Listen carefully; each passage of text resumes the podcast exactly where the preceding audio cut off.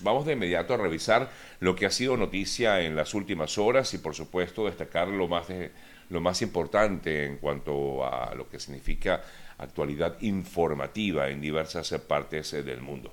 Bueno, comenzamos con información que nos viene desde Perú, una situación realmente delicada la que se está viviendo desde hace ya un tiempo en la frontera entre Chile y Perú. Y esta situación se debe justamente a la, a la, a la crisis de los migrantes, no solamente venezolanos, sino también de otras nacionalidades que están, algunos de ellos, intentando salir de Chile con el objetivo de llegar, algunos hasta el norte, por supuesto, hasta Estados Unidos, pero hay, entre otros, allí presentes un nutrido grupo de venezolanos que decidieron salir de Chile, algunos han emprendido camino hacia Venezuela, están muchos de ellos además acompañados de personas adultas y de niños. Pero ante, a pesar de toda esta situación, Ayer el gobierno de Perú declaró un estado de emergencia en toda su zona fronteriza, bien sea con no solamente con Chile, sino también con Colombia, con Brasil y con Ecuador. Esto es porque debe incrementarse el control de la entrada de ciudadanos extranjeros. Esto fue lo que ayer informó el gobierno peruano. Se aprobó un decreto que declara el estado de emergencia en estas zonas fronterizas, básicamente los departamentos de Tumbes, Piura, Cajamarca, Amazonas, Loreto, Madre de Dios y Tacna. Todos estos son eh, puestos limítrofes fronterizos eh, con las diferentes naciones que hacen frontera con eh, Perú. La, la, la presidenta perdón, de ese país, Dina Boluarte, dijo que en referencia a todas las regiones peruanas que tienen frontera, mm, ese régimen de excepción está presente. Es lo que justamente ha provocado esta serie de altercados que se han registrado sobre todo en la zona que eh, limitan, en la cual limitan Perú y Chile. De hecho, ayer eh, hubo una situación en esta zona norte de Chile, sur de Perú, donde se vieron involucrados varios migrantes. Incluso la presidenta de, ese país, Dina Boluarte, ha responsabilizado, una cosa que realmente no entendemos, pero ha responsabilizado a los migrantes de la criminalidad que afecta a su país. Eh, dijo que ellos son los que lamentablemente están cometiendo actos de delincuencia. O sea, solamente los extranjeros, los nacionales peruanos no cometen actos de delincuencia. Bueno, eso fue lo que dijo la señora Boluarte. Y dijo ella directamente relacionándose o dirigiéndose, perdón, quise decir, a los medios de comunicación de su país. Ustedes son los que transmiten a diario todos estos días, todos los días, perdón, este tema, este tema, este tipo de informaciones que quienes cometen a diario asaltos, robos eh, y demás actos de delincuencia son extranjeros, por eso es que tenemos que reformular la ley de extranjería, eh, ver este tema de migración y definitivamente esto me van a perdonar, pero yo siento que es un acto definitivamente de xenofobia por parte del gobierno peruano. Eh, lo que genera justamente es mayor xenofobia en contra de una gran cantidad de ciudadanos extranjeros que hacen vida en ese país y que trabajan de manera, eh, de manera eh, digamos, ordenada, de manera con, con el objetivo, por supuesto, de surgir y bueno, ha responsabilizado a la migración de diversos países. Básicamente se hablaba ella directamente de venezolanos y de haitianos y son los que afirma ella, la presidenta de, Perú los que están cometiendo actos delictivos en, esa nación. Solamente los extranjeros. Pues para ella, solamente los extranjeros.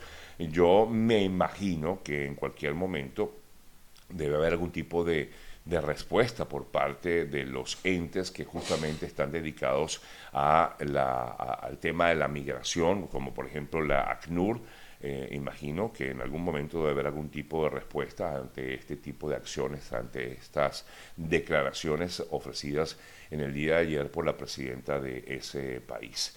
Así que, bueno, esperemos eh, que haya algún tipo de pronunciamiento al respecto, porque no puede culparse a los extranjeros. No decimos que los extranjeros se portan bien en todos los países, y mucho menos los venezolanos. Sabemos que lamentablemente, así como ha migrado gente capaz y hay gente con muchísimo talento, también lamentablemente pues ha migrado gente que ha ido a otras naciones a cometer actos delictivos. Pero bueno, pero ella nombró justamente a venezolanos y haitianos y esperamos que esta situación pues se mejore, eh, rectifico, eh, pues se aclare en los próximos días. Eh, hablando de Perú, un juez rechazó la prisión preventiva contra tres exministros de ese país, de Pedro Castillo, justamente por lo que fue considerado como un autogolpe en esa nación. El juez Juan Carlos Checli rechazó la, imponer la prisión preventiva contra la expresidenta del Consejo de Ministros de mm, Pedro Castillo, Betsy Chávez, y los exministros Willy Huerta y Roberto Sánchez, entre otros. Eh, entre otras eh, noticias destacadas en esta nación eh, suramericana. Ayer hubo una importante reunión vía telefónica entre el presidente de Ucrania, Volodymyr Zelensky, con el presidente de China, Xi Jinping. El presidente ucraniano, Volodymyr Zelensky, nombró al exministro de Industrias Estratégicas, Pablo Rabikin, como el nuevo embajador de Ucrania en Pekín para justamente tratar de solventar, o mejor dicho, eh, buscar un acuerdo con China, a ver de qué manera China también logra eh, persuadir a su gran aliado Rusia en esta lucha que se mantiene desde hace ya más de un año en Ucrania. Muchos eh, preguntan acerca de la situación de Juan Guaidó aquí en Estados Unidos. Ayer, bueno, Guaidó ha dado declaraciones en diversos medios de comunicación. Lo vi anoche con mi colega Fausto Maravé en Telemundo. Ha dado declaraciones a otros medios. Y bueno, yo creo que eh, básicamente pues ha expresado lo mismo y entre otros eh, comentarios, una vez más, pues aseguró que no va a pedir asilo aquí en Estados Unidos eh, por lo menos por los momentos y afirmaba también que por supuesto desde el exilio no puede encabezar una, dicta, una una candidatura, por lo que me imagino pues quedará entonces en manos de la dirigencia de Voluntad Popular definir cuál será ese candidato que tendrá este partido político para las primarias de mm, Venezuela que van a realizarse en el mes de octubre por los momentos. En otras importantes noticias, antes de entrar con nuestra muy querida Jani Martínez Guard, con quien voy a conversar unos minutos, eh, ayer ascendió eh, se informó que ascendió a dos el número de personas fallecidas por lo que ocurrió recientemente en la zona de lechería en el estado de Anzuategui, en Venezuela. Ascendió a dos la cifra de personas fallecidas luego de la, explosión de la casa del empresario Ernesto Guevara. El alcalde del municipio, Urbaneja, informó que uno de los heridos por la explosión, Félix Villalobos, falleció en el hospital Racetti de la ciudad. El mandatario expresó sus condolencias. Esta persona se suma a una mujer de 48 años de edad que fue encontrada sin vida entre los escombros de la explosión el día en que ocurrió esta terrible situación.